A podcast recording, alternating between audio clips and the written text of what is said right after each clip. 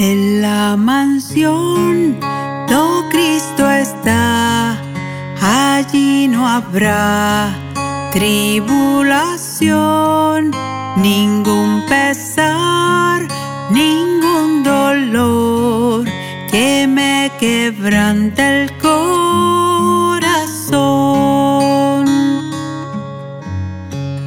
Yo gozo cada día más su protección y gran amor, pero es mejor estar allí en la presencia del Señor.